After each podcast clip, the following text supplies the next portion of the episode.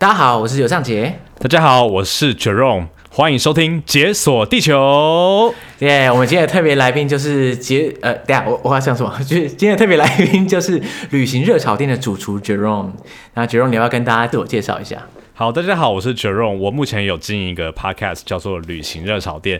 那要怎么讲我们这个节目呢？我会这样子定义啦。我觉得我们节目算是解锁地球的侧翼。解锁地球侧翼，这是什么概念呢？就是解锁地球是台湾旅游 Podcast 的第一品牌。那我们是比较小众一点，然后专门在旁边帮忙推波助澜，然后希望把这个旅游的 Podcast 界的哦，这个 Podcast 把它做大。嘿，那我们的特色应该是。我自己觉得我自己做的蛮注重，就是呃历史文化脉络，然后喜欢在旅游中去探索一些关于一些人、一些文化、一些语言等等的议题，所以算是一个站在解锁地球这个巨人的肩膀上，呃，继续提呃让大家发现更多旅行的可能性，这样子。天啊，哎，我 我觉得我我可能上了热门节目，就是开始紧张的，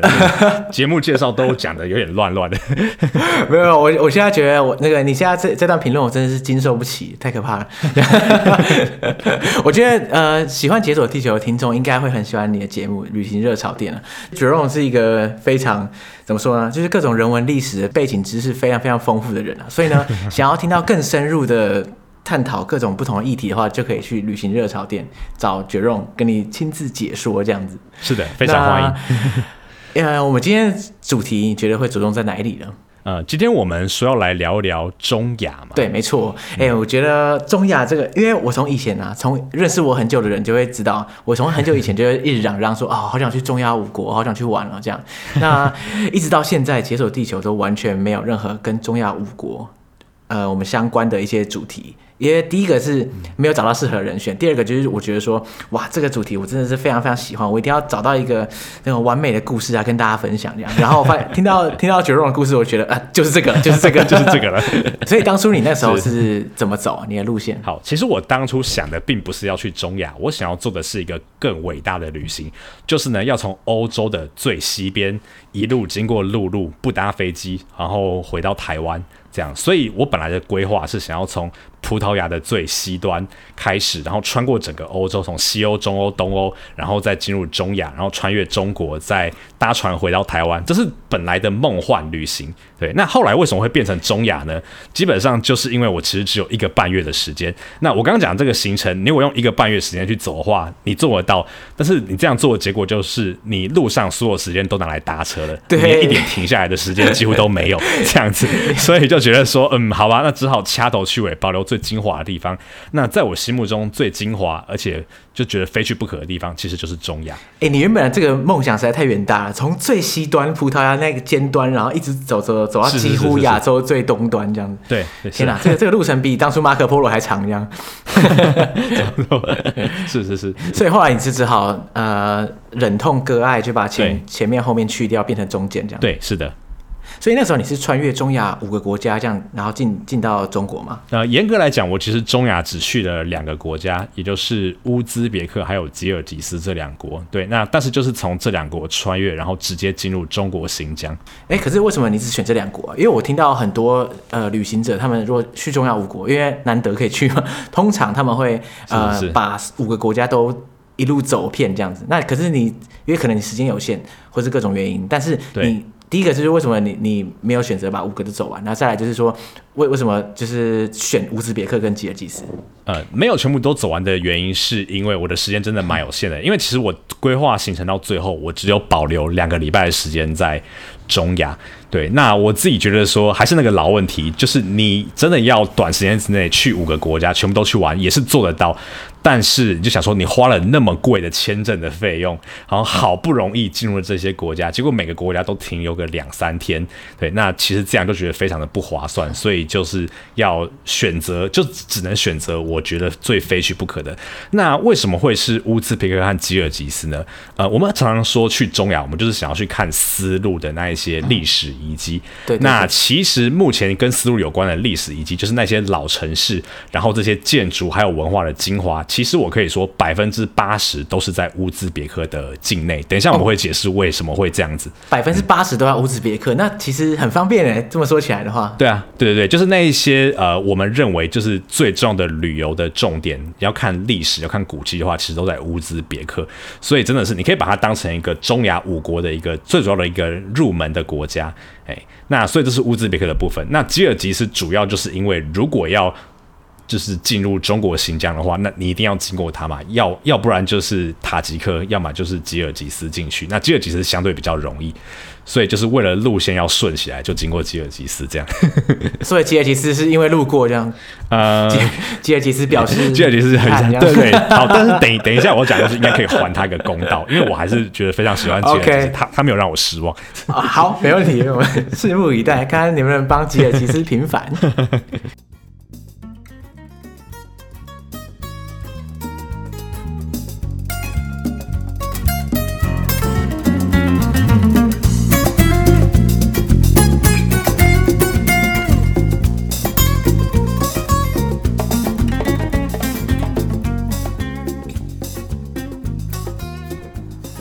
说到这个中亚，因为我觉得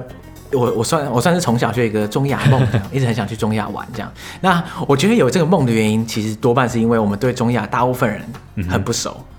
对，因为像我们过去，我觉得一一部分原因是因为我们过去学的历史啦。我觉得过去学在历，不管是历史课本或是其他我们接触到历史资讯的来源啊，要么就是像我们以前课本很着重这个中国史观，或是说我们现在接受到资讯的时候，多半很可能从新闻媒体，然后有可能是一些西方视角。所以呢，你知道，就是一东一西，然后永远都不会有那个中间那一块。所以就像 之前在节目上有时候会跟大家提到，就像我心中，我觉得，呃。像东亚这一块，大家都很很熟悉。那西欧、欧洲那边，大家也很熟悉。嗯、可是中间这一块，好像就笼罩在那种黑色战争迷雾这样，没有解开。对，就是说都不知道中间到底是怎么样。对对对，所以我有时候会觉得，哎，非常可惜，而且这块就是感觉起来好神秘啊。有时候在看一些中亚故事的时候啊，大家都很习惯于把中亚描述成这种呃东西交融啊，就是东西河流的一个地方，就发生了一个民族融合的一个地方。每次我听到这一段的时候，我就觉得说，呃，因为很多人会描述这一块就是东方文明跟西方文明交汇这样子，可是呢，很少人会讲去去阐述，就是说这边原生出来的文明到底长什么样。是。就是大部分人还是用一个自身文化的观点来出发，就是就假设是我们以东方的观点，就是说，哦，我们东方的文明在中亚碰到了什么情况，然后西方文明就会觉得说，哎，那我们西方文明传到中亚之后发生什么事情？可是中亚这一块本身到底发生什么？是是是就是本身他们土生土长的文明到底是怎么样？我们完全就没有什么概念。对，像我我自己是觉得说。我常常会，我我自己很喜欢用个比喻，就是说，如果今天欧亚大陆是一间国中或是高中的校园的话，那中亚我就可以说它就是学校中间的操场。哦，这个是你会发现说，哎，那个地方其实很多事情都在那边发生，而且每个人可能都曾经走过那个地方，对，但是大家就是哦踩过去，然后不会很认真的去了解它，就是它好像在我们心目中的存在感就是没有那么强，虽然很多事情在那边发生这样子，就一块草皮的感觉这样，对对对对对对，哎，但没有它，它在地理上实际上也来讲，也可以算是一个广义的草原，就是比较干燥的环境，然后植物没有长那么多，对，所以它地理上的确。也可以说是个草原，这样子，对。然后我觉得刚刚上节讲这个，就是说，哎，为什么好像我们比较少看到以中亚为主体的历史，那一方面当然是因为说我们太我们目前的教育还有我们所生活的环境太着重在比如说以中国为主体的史观，或者是以西欧为主体的史观。但是另外一个呢，则是因为中亚这边历史上他们有个很有趣的规律，就是它曾经出现过一些超大的帝国，而且非常的强盛，但是他们的强盛都无法持续很久，几乎都没有办法撑超过一个世纪。那常常就是接下来就被他的部下或是隔壁的部族给推翻。那这个时候就会发生什么事情呢？就是本来有的历史，本来有的文化都会被推翻改写，这样子。所以我想这是另外一个很重要的原因，那也是中亚历史一个很重要的规律。所以他们等于说，呃，他们可能过一段时间就会有一个某一个民族特别强大，然后建立一个可能大一统的一个帝国这样。对。然后过，可是过不了多久，通常就会另外一人把它整个覆盖掉这样。是是是，真的是这样。可是可是这个这个这个也也很特别嘛，因为如果说假设以中国来说，也是一样朝代更迭啊，这样不是也是差不多的规律。呃，我自己会觉得说，像以中国的情况的话，呃，很多朝代更迭，至少就我的理解，他还是基本上自认为是呃所谓汉民族，就是这些中原人士为主体。当然，有少数朝代是别人所建立的，但是中亚的情况的话，你就可以看到说，哎，从古到今有比较接近波斯的文化，然后突厥人、蒙古人，然后他们是彼此有不同人在这边互相影响，然后互相吸收彼此的文化。这样子，所以我觉得他你很难去说，哎、欸，他就是和中国这样，就是是一个单纯是比较单纯是以汉民族为中心的这一种呃史观或是发展过程。哦，所以他等于说他不算是那种一脉相传，而是一个盖一个加一个，就是每个可能不一样。对对，嗯、我会这样认为。嗯，可是呢，在在这个中亚这么大一块区域里面。大概参与的民族会有哪些？像我们如果这样想的话，可能会突厥人，可能像以前有蒙古人，然后还有波斯人，在这块都有征战过这样。嗯、可是我不太确定他们的，比如说先后顺序啊，或者说他们到底。彼此之间的关系是怎么样？好，那我们就从先从突厥人开始讲好了。因为目前中亚来讲的话，中亚我们刚刚说有五国嘛，五国里面其实有四国都是我们所谓的突厥民族，也就是他们认为是古代突厥人的后代，而且他们使用的语言都是属于突厥语系的。好，那到底哪个国家不是突厥人呢？呃，那个国家是塔吉克。好，那。我们在讲塔吉克之前，我们先来解释一件事情，就是突厥人虽然现在我们可以说他是中亚主要大部分人所属的这个族群，但其实突厥人他们最早不在中亚哦。突厥人他们早期也是游牧为主的草原民族，那他最早其实是在西伯利亚，大概是在贝加尔湖以南的这个地方。好，那那个时候突突厥人是在那边的话，那中亚是谁在中亚呢？中亚那时候民族其实比较接近。呃，后来的波斯人，就是他们的语言还有他们的文化，算是汉奸的伊朗，哦，或是过去的波斯帝国比较接近一点。哦，所以说最早的时候这一块，呃，中亚可能是以波斯人为主体，那那时候的突厥人还没有迁徙到就是中亚这块。是是是。对，然后后来就慢慢的，因为游牧民族之间彼此迁徙，然后征战，其实是非常常见的事情哦。特别是我们在中国历史上，我们可能读过所谓的五胡乱华嘛，或者是在欧洲历史上，我们读过所谓日耳曼或是维京，就是被视为是蛮族入侵这样子。对，或者什么匈人入侵之类的。对对之类的。对，那你发现一件事情，就是哎，这件事情如果去探讨的话，像有些人就认为说，它可能和那个时候全球的气候变迁有关，也就是说呢，在某一些时段，可能那个时候呃全球的平均气温降得比较低，那高纬度地区它的生产力就降低的话，那这些民族它可能就要透过去往南边，或者是往文明开化地区比较高的地方去移动，来获得他们所需要的资源，可以生存下去。哇，所以他可能当初可能有一个全球气候变迁，让他们就是等于说是不管是欧洲、亚洲或是中亚各种地方的北方的游牧民族，全部都往南迁迁徙这样子。是这个意思吗？呃，有一些人是这样提出，就是以气候去解释，当然也有很多别的解释方式啊。可我觉得这样听起来蛮真的蛮合理的。对啊，对啊，哎，这个规律在很多地方，就是我刚刚讲的，从中国、中亚到欧洲，其实你都可以看到。那就像我们刚刚讲的，所以现在突厥人开始跑到中亚的话，那本来那些波斯人呢，哎，他们的势力就受到他们的势力范围就。变得越来越小。那所以回到我刚刚前面讲的，呃，塔吉克人他们比较接近波斯人。那他们为什么会在那里呢？简单来说，他们基本上就是比突厥人更早在中亚的这一些比较接近波斯的民族，他们的后裔。对，所以其实我自己觉得塔吉克人，就我自己的观察，他们在中亚还是会有一种呃，怎么讲？民族悲情嘛，就觉得说哇，你们为什么突厥人跑来鸠占鹊巢这样子，然后压压迫我们这一些呃波斯人这样的概念。所以说，在他们在他以他们的关系之间，就是波斯人他们会以波斯人自居，然后对方就是突厥人可能非我族类，这个隔阂是强烈的嘛？呃，他们会很明确的知道自己的不同，对，但是。其实，在我觉得自己，我自己觉得，在中亚各个文化之间，当然不同归不同，但是经过了很多历史的演变，我觉得他们也蛮知道怎么和彼此去相处的啦。对，只是说有可能有这个文化的背景，会呃导致说他们之间的对关系，在某些特定的时候可能会比较紧张，这样子。嗯，像我对波斯人的印象，就是波斯人非常以他自己的文化自傲的感觉。呃，我的感觉，是是是，因为像以伊朗来说，因为伊朗显然是就是波斯的嫡系传人这样。那像伊朗就还蛮常强调，就是他们传承可能波斯文化的精神啊，然后跟周边的譬如说阿拉伯人是完全不一样这样。是。那我觉得塔吉克好像就也有这种伊朗的影子在，就是他觉得啊，我是波斯人这样，然后可是这些突厥人跑来我家乱这样，然后占领了这个中亚这么大片区域，有这种传承古老文明的骄傲感的感觉。其实这一块我倒是呃，我并不是非常的了解，但是我自己的观察是说，像我在乌兹别克境内的时候，因为他们境内也是有一些塔吉克人。对，但是塔吉克人在那边就变成是少数，所以塔吉克人反而会有一种他被压迫的感觉，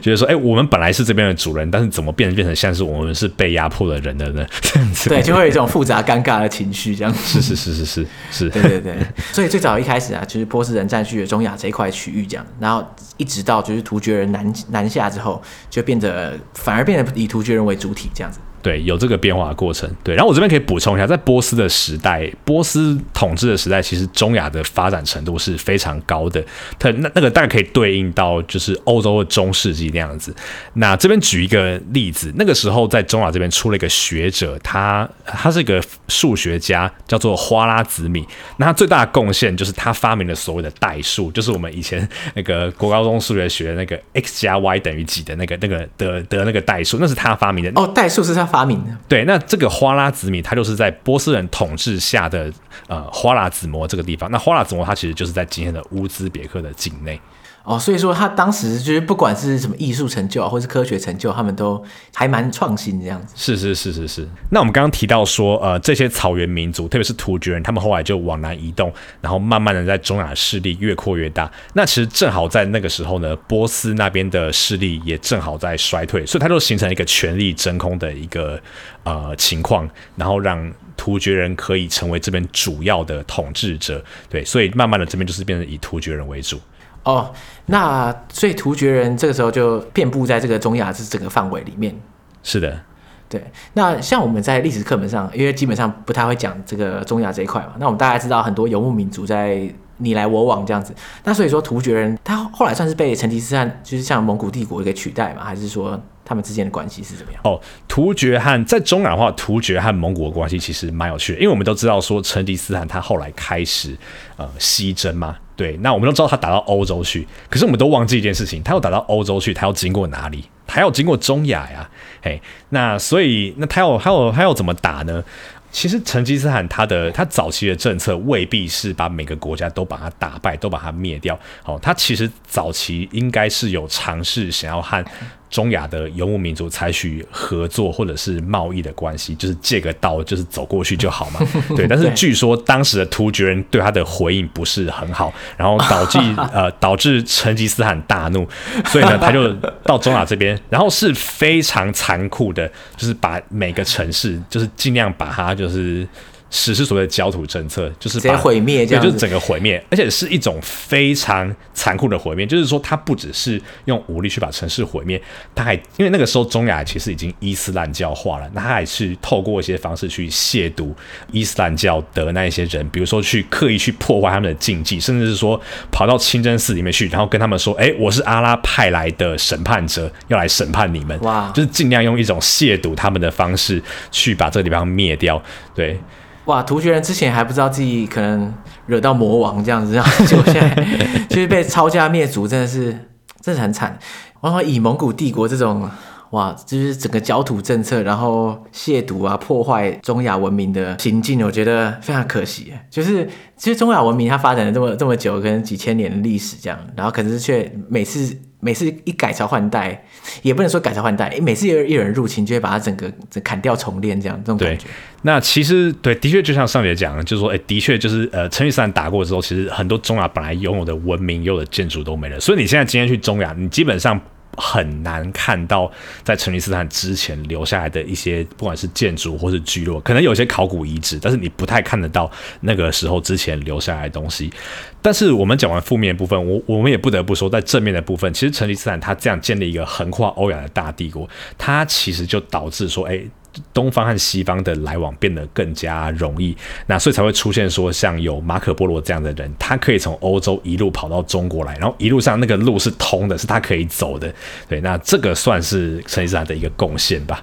哦，这个蛮有趣的，因为之前我觉得在历史课本上，就是台湾的历史课本描述的蒙古帝国，感觉起来就是哦，蒙古帝国很大这样，然后就就就两个字，就很大，然后后面就没有任何他们呃，譬如说他们呃怎么样经营这一块横跨欧亚的帝国这样子。那你刚刚讲到那个马可波罗穿越。我我之前完全没想到这个事情，因为如果说他要能穿越这一块区域，代表说这块区域有的确有被贯通过这样子。嗯，那我觉得蒙古帝国就是建立这个工业，也算是提高东方西方文明交流的一个一个平台。这样是是，其实我们讲的思路，它在它的呃，它大概从中国的唐朝一路下来，它就是一直在一个顶峰的状态。那只是说在成吉思汗他把欧亚贯通之后，我觉得他或许发挥的一个功能是说，哎，让那个路上的阻碍变得更少，然后让两边更容易来往。对，那但是就像我们所知道，其实这个成吉思汗的帝国也没有维持很久，它横跨欧亚的时间其实非常短，所以在那之后很快它就分裂成更小的一些国家。那那时候就是我们历史课本上面所读的四大汗国。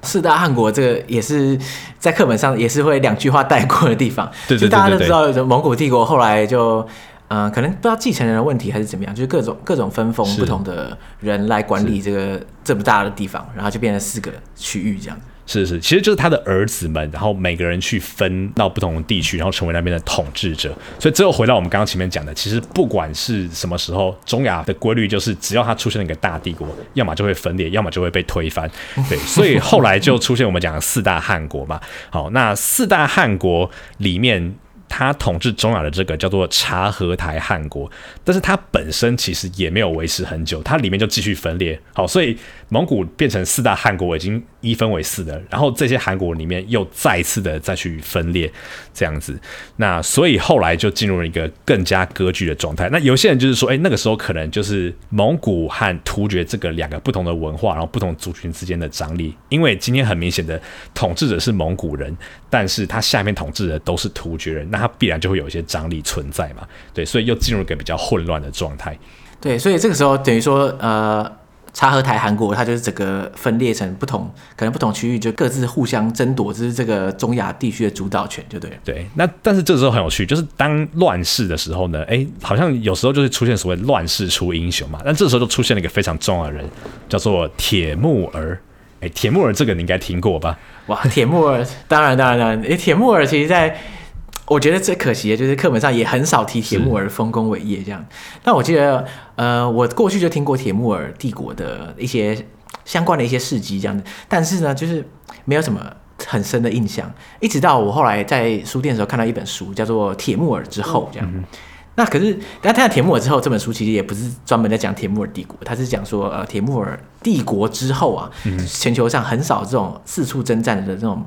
霸主型的帝国出现，这样，那铁木尔帝国，它的它的丰功伟业算是呃一个划时代，然后的终结，这样。然后那时候我就觉得，哇，铁木尔帝国感觉起来就是在。历史上非常有影响力的一个帝国，可是呢，我们在不管是呃东方史观、西方史观里面，都很少去讲这讲述这一块，就觉得很可惜。对，其实我也觉得蛮可惜，因为铁木儿帝国它的它的势力范围是蛮大的。我们稍微来介绍他一下喽。这个铁木儿这个人，他就是那个时候我们讲察合台汗国，他分裂出来这一些更小的汗国里面出来的一个领导者。那他再次创立，他去开始统一了中亚，创造了另外一个大的帝国。那当然，他的帝国并没有像我们刚刚讲的蒙古帝国。那么大，但是你仔细想想也蛮大的哦。他那个时候的国境从中亚开始出去，然后有跨越到伊朗，有到高加索，然后还有到中东地区。哇！所以虽然没有到所谓欧横横跨欧亚大陆，但是它其实已经，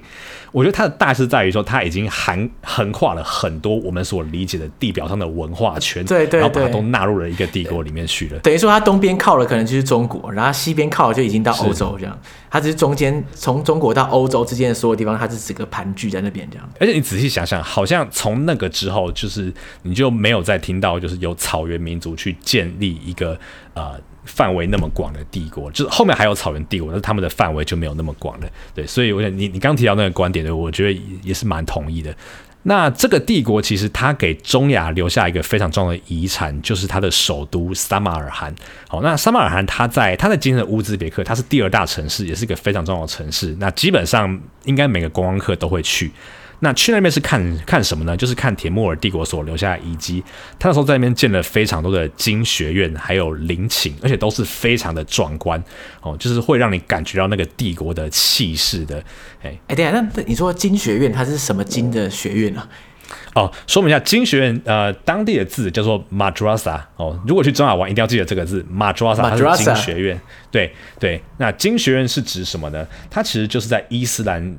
算是伊斯兰世界里面，呃，教育系统或是学校的这个统称，所以它虽然是以伊斯兰为主导这个教育系统，但是经学院并不是狭义的说，哦，你学习伊斯兰教育或是学习呃古兰经。所在的地方，而是说它在当时的所谓的学校教育系统，都算是被称为是经学院这样子。那你最明显的就可以看到说，呃，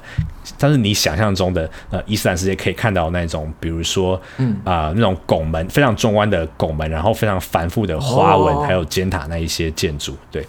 哎、欸，可是我以为就是像蒙古人入侵这一块之后啊，他们是。你刚刚说嘛，尽可能去破坏、亵渎这个中亚本来的文明，包括伊斯兰文化这样。嗯、那可是他怎么会后来又在铁木尔帝国里面又建立这么多跟伊斯兰相关的经学、欸？我觉得这也是另外一个蛮有趣的事情。就是我们先回来讲铁木尔这个人好了，刚好没有提到，就铁木尔这个人，他自称是成吉思汗的后裔，自称、欸、就是那个时候可能你要你要当个霸主，你 就是需要想办法跟成吉思汗扯上一些关系。但是这件事情基本上好像在历史上没有办法证实。对，但是那个时候我们现在史学上，我们把那个时代的认同叫做蒙古化突厥人，哎，就是说他同时具备了蒙古还有突厥的文化认同，哎，那当时的话，他们其实很高程度上其实是保留甚至是发扬光大了本来在。中亚的这些文化，所以当时他们的主要信仰是伊斯兰教，而不是蒙古人的藏传佛教。那不止如此哦，他们在这个过程中呢，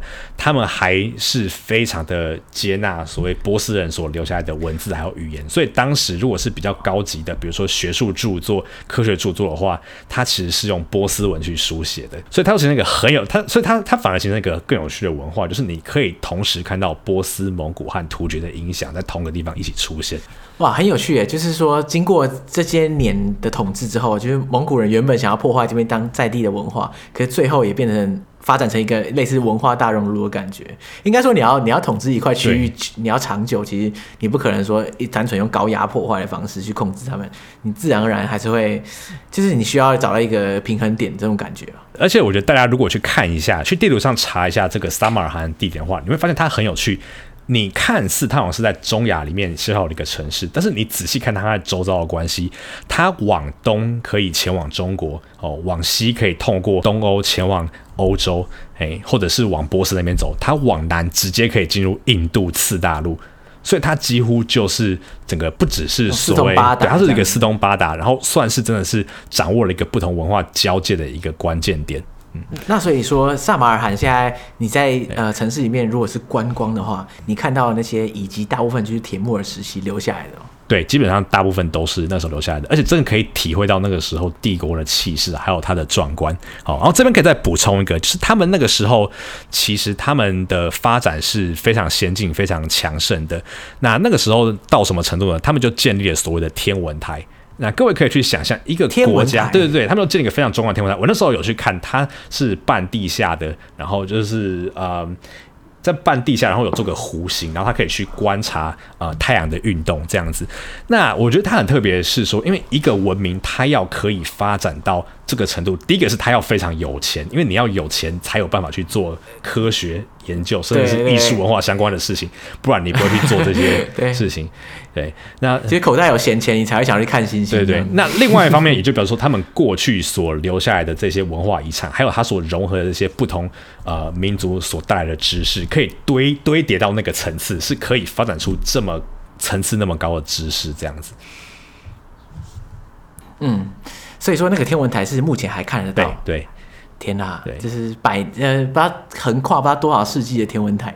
所以那个时候我自己觉得是，我如果去想象那个时候撒马尔罕，就是它除了是一个帝国的首都之外，我想它很高程度上，你也可以把它视为是一个多个不同文化在那边。呃，我不知道能不能说兼容并蓄，但是不同的文化，然后不同的知识、科学知识在那边都是可以同时被见到的一个情况。嗯，对，像像我平常呃没事的时候，很喜欢用 Google Map，然后随便挑一个地方，然后跳进去。嗯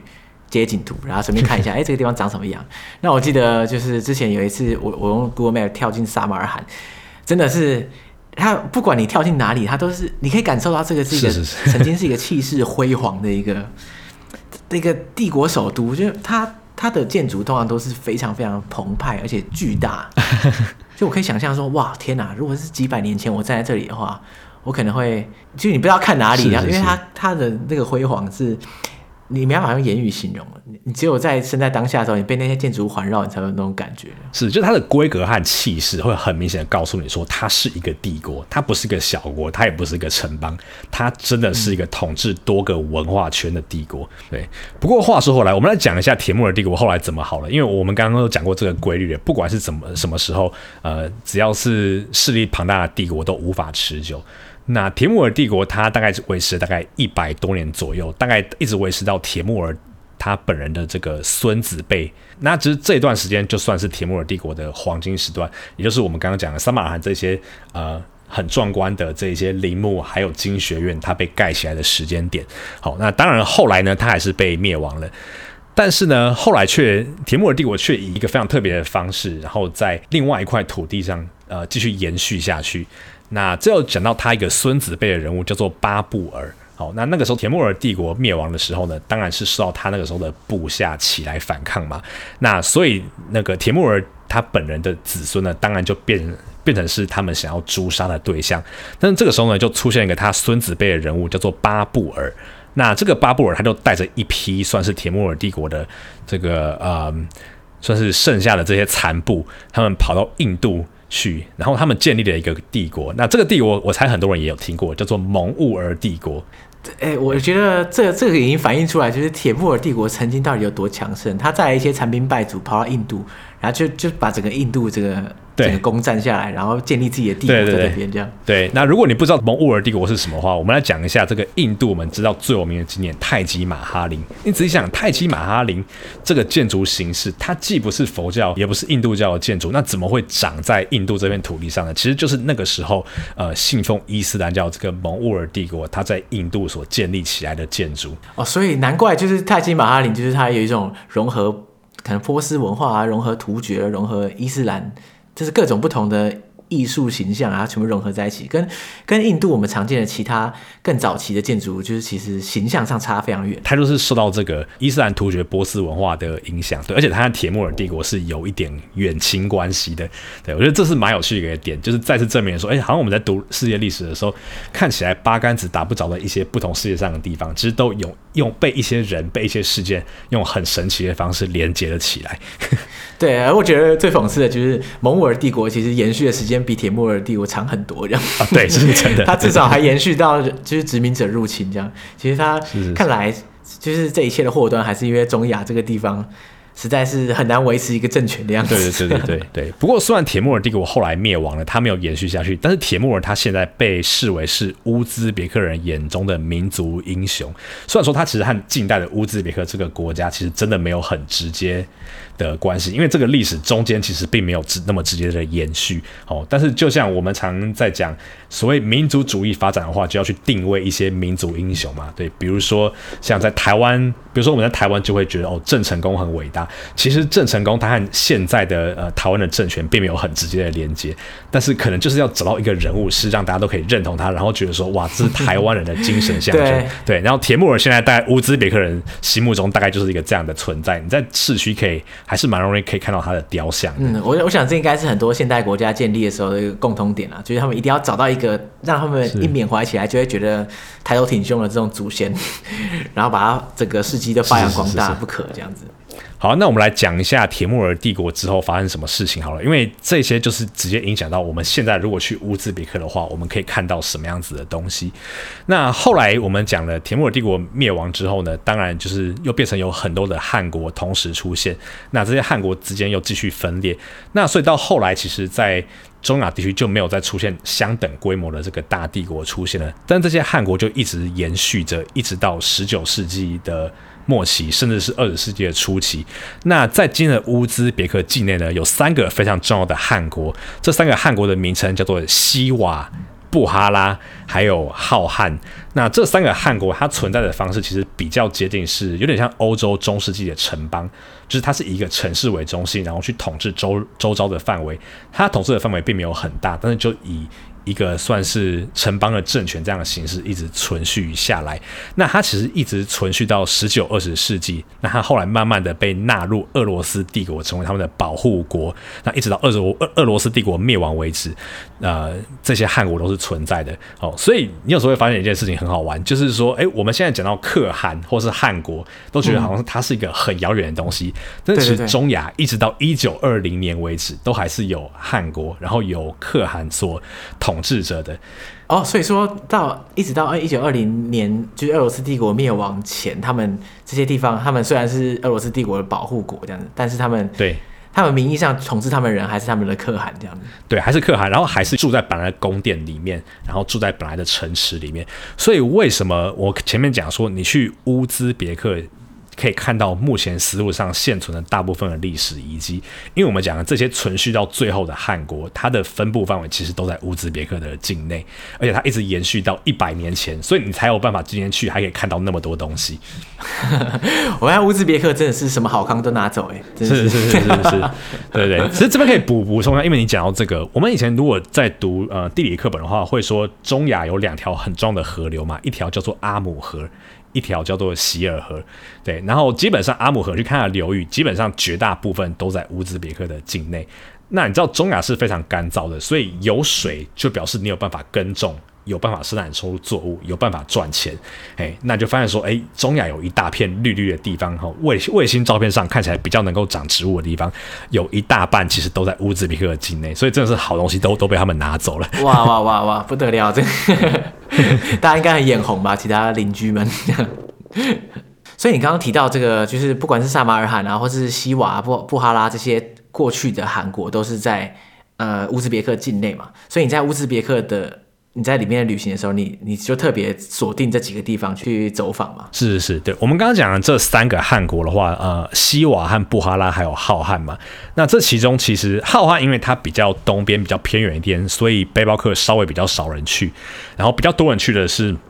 西瓦还有布哈拉，然后再加上我们刚刚讲的萨马尔罕。好，那其实这三个加起来，基本上就是大部分背包客去乌兹别克他们一定会去的地方。对，然后我那个时候去也是去这三个城市。OK，那你那时候路线是怎么走？因为呃，如果你是飞过去，搭飞机过去的话，你应该不是直接到萨马尔罕或者这些这些地方嘛，对不对？对，我那时候飞机是先飞到呃乌兹别克的首都叫做塔什干。好，那塔什干并不像我们刚刚讲的这些古城，它是一个比较新的城市，然后它看起来就是一个非常充满苏联风格的城市，所以相较于我刚刚讲这些城市，它可能。不是有那么多历史遗迹可以看，但是因为飞机就是飞到那里去，所以你还是要从那边入境这样子，然后再搭火车往西瓦、布哈拉还有撒马尔罕走。OK，所以这就算是在呃乌兹别克境内，算是交通还蛮方便到这些地方。对对对，其实，在苏联时代，他们留下来还蛮完整的铁路系统。那一直到今天，其实他们长途交通很高程度上还是要依赖这些铁路系统。然后大部分背包客也会利用这些铁路系统。而且我刚刚讲的这几个城市，就正好它就被铁一条铁路所贯穿。哇 Wow 哦，所以背包客你去当背包客，你只要有办法搭那边的火车，你就可以把所有地方都去完。哇，超方便，CP 值超高哎、欸。对啊。乌兹别克马上大家记下来看，对对对对，而且再补充个，乌兹别克是有高铁的哦，有不要吓到，乌兹别克真的有高铁，对对，它呃，我刚刚讲的城市之间，从布哈拉到呃撒马尔罕到塔什干，这他们之间是有高铁，但它高铁呃，并不是像台湾那种三百多公里的那一种，呃，全部用就是全部新盖的高铁，而是说用旧有的铁路去。提快他们的速度，所以它比较接近像欧洲一一些呃快速铁路的系统，但是也可以开到时速大概两百多公里这样子。哇，够了，够了，还蛮不可思议的。对对对，因为其实呃中亚很多国家的经济到现在还不是很好，但是乌兹别克竟然可以盖出高铁，我觉得也是蛮厉害的。他是不是就是靠这个观光财发了大财这样？呃，可能一部分是。那你当初到那个萨马尔罕的时候，你当下的你，你有感受到那种？啊，百年帝国、千年文化这种感动，或者是那个澎湃的感觉吗？嗯，我觉得我那个时候，呃，我来讲一下这三个城市好了，因为我那我那时候玩的顺序是先到西瓦，再到布哈拉，再到萨马尔罕。好，那我自己觉得说，你玩的顺序会影响到你的经验。对，那我的经验其实很接近，就是有那种看，的确有到帝国国都的感动，因为这三个城市里面，西瓦是规模最小的，然后哦布哈拉是其次。然后萨马尔罕算是规模最大的，所以如果是这样玩的话，你就觉得说哇，我看到东西越来越壮观，越来越富丽堂皇。哎，然后反过来的话，你的经验就会很不一样。呃、所以你当初你是你是照着正常的顺序走啊，就是从小到大这样玩。其实每个人走的顺序都不一样，这样，我是选一个我自己比较喜喜欢的顺序这样子。OK OK，可是这个虽然虽然说规模有差，但是他们应该算是各有特色吧，对不对？我觉得这三个我要去比较的话，呃，三马尔罕我们刚刚讲它是。帝国的国都，所以你不太容易在别的城市看到它。当然会有类似风格的建筑，但是那个规模还有那个气势，我觉得你在乌兹别克其他地方是完全没有办法看到的。好，那最西边的西瓦，它算是一个比较小的城市，那它的特色的设施在于说，它里面的建筑规模都没有很大。但是它保存了非常完整的城墙，然后在城内是完全没有任何现现代建筑的，就是还保留着一百多年前所保留下来那些平房，还有传统的建筑形式。哇，所以它是完全那个旧城区，完全保留，然后新的建筑都在城墙外面这样子。对，所以那边虽然规模最小，但是会最让你有那种你完全泡在那个历史。里面的感觉，嗯、就是如果去忽忽略那一些，对，忽略那一些小贩，忽略那一些卖给观光客的卖店或者餐厅的话，对，你会有非常活在那个当年的感觉。哎，那另外一个城市布哈拉的话，我觉得就是介于两者之间，就是它一方面，呃，它因为呃已经没有城墙了，所以你会感受到一点新旧交融，就是新的建筑和旧的建筑都同时在这个市区里面出现。但它同时还是相对比较集中一点，你还是可以感觉到说，哦，它是一座古城，但是规模又不会像萨马尔罕那么壮观，哎，就是算是一个比较介于中间，有有特色，但是又不会让你觉得然后那个气势随时都在震慑你的那种感觉。那到萨马尔罕就一切就不一样了。对，然后萨马尔罕的话，就是我们刚刚前面已经稍微讲过，它就是气势比较强烈之外呢，我觉得很有很重要的点是，萨马尔罕它到今天它都还是乌兹别克境内很重要的一个城市。我们说它是第二大城嘛，对，所以它除了有这一些老建筑之外呢，它整个城市本身其实你还可以感觉到说，哦，它是被苏联当成一个比较重要的城市在建设的，对，所以你会感受到说，哎，在呃，古迹以外的地方，它也是被当成一个帝都或是一个比较重要的城市来对待。那那些古迹呃之内呢，呃，它也是让你觉得说，哎，气势非常的壮观，这样子。等于说，它是同时结合了，就是呃过去王都的辉煌，然后加上后来苏联做了一些什么可能现代建设等等。所以它是兼具的这种 可可看性跟方便性这种感觉。我觉得是这样，因为我自己觉得说，其实你有去网络论坛上查，就是关于这几个城市的比较，就会看到说，哎，很多背包客他们的意见是非常分歧的。嗯、就是有人就是觉得说，哦，哪一个一定比较好？但你仔细想一想，其实就是每个人的旅行习惯不一样。然后通常会最喜欢撒马尔罕的人，就是他不只喜欢看壮观的建筑，他还希望有一点夜生活的话，那就可能会比较喜欢撒马尔罕。因为就像我讲的，他不管在古代和现代都是一个很重要的城市，所以就是不管从哪个角度来讲都是非常繁华的。所以他晚上也是这样，就是 pub 音乐开始，电音开始下，然后砰砰砰这样，是不是？呃，我是没有去，但是应该是就我的听到别人的讲法是，的确那边夜生活比较多一点。嗯，我可以想象啦，如果像这种观光热门的景点，大部分都会有那种呃专门服务观光客的一些，你知道可以狂欢的地方这样。不过讲到这个萨马尔罕的夜生活，我可以推荐一个大部分观光客都会去看的一个地方，就是我们刚刚讲萨马尔罕有很多的经学院，那它经学院最重要的一个集中点叫做呃雷吉斯坦雷吉斯坦，那那个地方就是一个广场，然后有三面都是被经学院所环绕。对，你现在随便去 Google 一张萨马尔罕的旅游照片，大概就是在那边拍的，对，哦、对对。那那个地方呢，它白天当然就是你可以去看这些文化遗产，可以去参观里面。真正到他的晚上呢，他到晚上是有灯光秀的，就是会有很多观光客会站在那个雷迪斯坦前面的广场的阶梯上，然后就看着那个他们会在这三个经学院上面打光，然后去配合音乐还有旁白，去算是用那个方式去向你解说这个丝路的历史，还有它怎么影响到今天的乌兹别克这样，然后算是一个还蛮嗯。对，算是个还蛮不错的经验，虽然很观光化，但是我还是蛮推荐大家去看。对，我每次看到萨马尔罕的一些景点照片啊，他们都会打上一些五颜六色，而可是非常不落俗套的光，这样。我觉得他们的建筑其实非常非常适合打光，因为呃，我觉得中亚的这种呃宗教建筑啊，或是遗迹，他们都是用色用得非常鲜明，而且非常。大胆的，我只能这么讲。那他们配合配合上一些打光的时候，我觉得天哪，那感觉起来就是你马上就会知道，你就是这个地方，你不会在世界上其他地方看到这个景象，这种感觉。我只能这样讲。是是是，对。不过我这可以补充一下，撒马尔罕的话，因为雷迪斯坦这边的三个经学院它是比较重要的建筑，所以它的光是有比较仔细考虑过的。那其实很多地方，其他地方的经学院或清真寺，哦，如果它里面已经变成卖店或餐厅的话，它晚上的光其实有点像夜总会，就是它会放一些蛮不自然的那种霓虹灯那种感觉。对对对对对，就是所以算是都有啦，就是有看起来比较自然的，也有看起来比较不自然的这样子。其实看他们这个。重视的程度不一样的，对，是是是是是。好，然后呃，我再来讲一下撒马尔罕这边呃，另外一个就是它陵墓的部分。那它陵墓也蛮多的。那我自己觉得印象最深刻的是在撒马尔罕这边，它有一个皇家陵园，它规模并不是很大，而且它离市区有一段距离。但是里面呢，它就是呃许多的陵墓沿着一条道路两边。排列着，哦，那两边都是非常壮观，特别是用了很多蓝绿色瓷瓦那些陵墓，然后做的非常的华丽，非常鲜艳的颜色，哦，那你就想象你走在一条不太宽的一条道路上，然后两边都是陵墓，仿佛你就进入了一个由蓝绿色瓷瓦所拼成的一个城市，哦，你就觉得说哇，那基本上根本好好像在另外一个次元的空间里面那样子的感觉，所以它整个陵园是非常非常大，是？呃，它陵园其实没有很大，但是它就是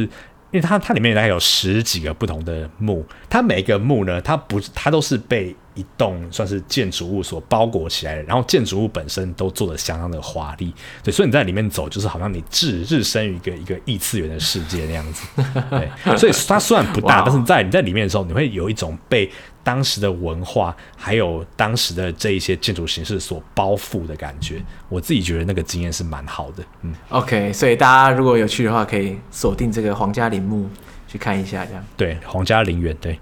那除了这些之外呢？呃，我自己觉得说，其实这些之外的话，像在这些城市，其实主要的看点，我们刚刚讲金学院嘛，然后还有清真寺啊、呃。那如果是在呃布哈拉，还有。西瓦这两个汗国的话，你还可以找到当时可汗所居住的这个宫殿。那当然，宫殿里面已经没有什么东西了，但是在宫殿里面还是可以稍微体会到一下当时可汗在这边的那个繁华。然后另外一个很重要的东西叫做教拜塔啊、嗯，教拜塔就是伊斯兰教里面他们那个时候为了要，因为他们一天要祈祷五次嘛。哦，那当时因为并没有所谓我们现在这些现代科技，所以他们就是有这些很盖得很高的塔，可以让人上面去，就是做做。这个发号施令这样子，对。那在这些城市里面，其实你都可以看到蛮多的教拜塔。那我想，特别是可以提一下，就是在西瓦，我们刚刚讲这个最不起眼的城市，它里面的教拜，它有一个非常高的教拜塔，它盖了大概有五十公尺那么高，五十公尺高，对，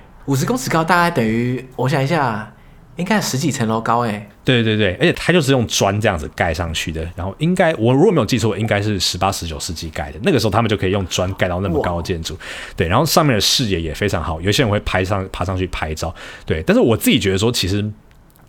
我觉得在那边旅行最棒的，并不是说你去踩这个点踩那个点，而是说你去享受你身边不时会出现这种东西，然后你被它所环绕，然后在这个中间去感受他们当时的生活的情境。我觉得那是最棒的。我觉得这感觉起来，乌兹别克这些这些点感觉起来都是很容易提供你一种就是沉浸到这种历史还有过去的荣光的这种这种地方是的一个环境。真的真的。那另外一个我在中亚我自己蛮推荐的呃经验就是你一定要去逛它的市集。好，那市集的话，他们叫做 bazaar，它是中亚文化里面很重要的一部分，就是市区里面一定会有一个地方是不同的商家全部聚集在一起。那有时候它有呃，苏联他们时代他们有有有做一些工程，所以在有一些城市，它会盖一个比较集中式的圆顶的市集，然后里面会有数千个小贩在里面卖东西。那他卖的东西从生鲜到肉类。到香料，到各种杂货都会有，对。然后我常常就觉得说，你走在那个中间，其实有很多东西是可以去观察。比如说，你看到它很多香料一一堆一堆堆在那边，你就仿佛就是回想到以前丝路那个骆驼商队的时代，他们就这样背着香料，就是从中国穿越到欧洲，或者从欧洲穿越到中国那样的感觉，就好像浮现在眼前。对，而且就是他们可能从千年以前就开始做这种香料生意，然后现在到现在你眼前出现这些香料商人，是是是，真的真的，一种横横跨千年的感觉，然后你说哇天哪，我又终于看到这些。香料实体存在在我面前的感觉，对，就是你感受到你和过往的连接哦。但是同时呢，你又可以看到许多来自，比如说来自中国的一些廉价商品，那可能是当地人在卖的呃日用品，又同时会在那边出现。对，然后同时你也可以从那个他卖的生鲜食品去了解一下那边的气候。在中亚的话，你会发现说你很你比较难看到那种呃叶菜类的。东西会有一些叶菜类的蔬菜，但是你在那边吃饭或是买菜的话，你会发现你大部分，假设你吃沙拉的话，基本上你的沙拉都是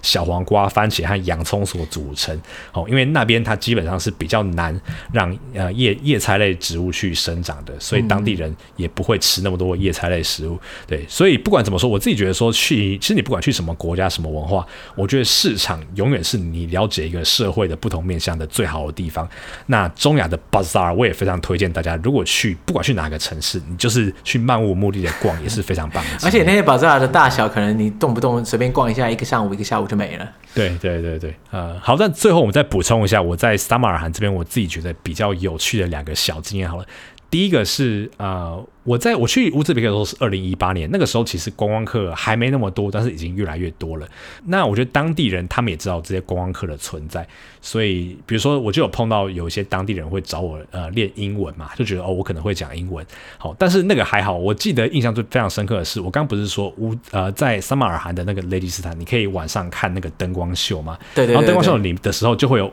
我就碰到五个当地的青少年，他们就是到处用日文问人家说，你是日本人吗？因为在中亚，我去的时候，大部分的亚洲观光客还是日日本人为主，然后他们就想想要狂找日本人练日文这样子啊，这样在路上随机找说，你们会讲日文，你会不会讲日文这种感觉？对对对对对，只要你长得像亚洲人，就可能被问。对，这种亚洲人，他会他会问说你 Nihonjin desu ka，然后就这样一就就随便问。但是也是因为就是的确，我觉得我去的时候，呃，比如说韩国人或者是中国观光客还那么还没那么多，所以那时候看到亚洲面孔，他还是会、嗯、呃自动的先问 Konnichiwa 这样子。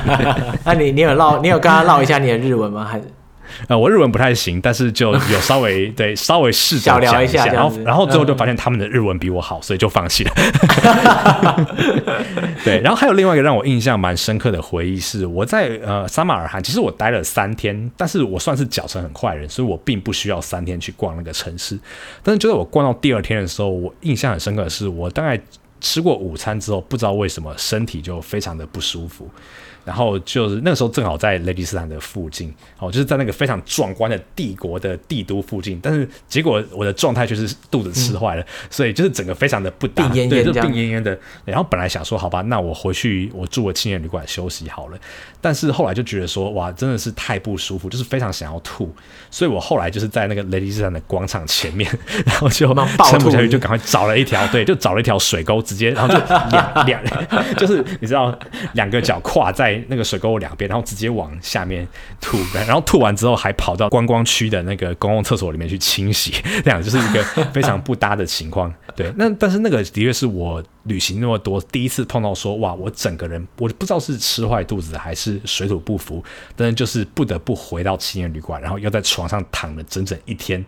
这样子的情况，而且还有一点发烧，这样子对。然后后来，但是非常幸运的，就像我刚刚讲的，因为我在撒马尔罕待了待了三天，然后我其实是有很多的时间可以在那边耗嘛。对，要吐就吐，这样。对对，要要吐就吐，要睡就睡，对对。然后就是，然后正好那个那个青年旅馆也也蛮舒服，所以就在里面睡了呃。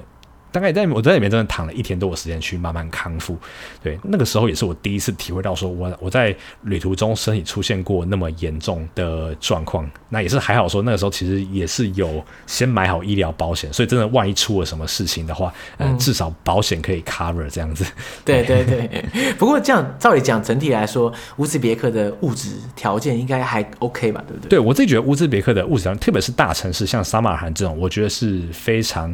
OK 的。对对，那但是我还是鼓励大家，就是我和其他呃算是一起旅行的人，呃，我那时候自己去，我我跟其他背包客讨论的结果就是说，如果你是肠胃不好的人的话，我会比较推荐是说，在这些地方的话，你至少吃东西的话，尽量是吃煮过的东西，比如说他们会有烤肉串卡巴嘛，那就至至少卡卡巴就是你点的时候，他还会拿去烤的这样的东西，那就吃那一些确定有煮过的东西，那他可能有一些沙拉，比如说已经做好，不知道那边摆多久的，或者是一些汤类的东西，你如果对自己的肠胃比较没有信心的话，那可以就是 慎慎慎重考虑一下这样子。好，那今天非常感谢 Jerome 跟大家分享乌兹别克旅行经验，而且最难能可贵就是在前面我们又讲述了这个中亚千年历史。我相信大家现在对中亚应该比过去还要更有概念。而且呢，如果是如果大家跟我一样的话，应该现在巴不得现在立刻出现在撒马尔罕。这当然不是现在，就是。之后有机会的话，我真的很想冲撒马尔罕。我相信那个应该是你不可能会感到失望的一个地方，真真的不会失望。这样听起来，好，那我们今天就非常感谢 Jerome。然后呢，如果大家听不够的话，真的大家可以到旅行热炒店去搜寻 Jerome 的更多更多相关的。各种不同的主题啊，因为他旅行的地方绝对不可能只有中亚而已，还有更多很多其他的地方。所以呢，大家赶快去搜寻旅行热潮店。那我们 谢谢尚姐，谢谢尚姐。我们今天感谢 Jerome 来节目上分享这么多。好，那我们下次再见喽，拜拜，拜拜。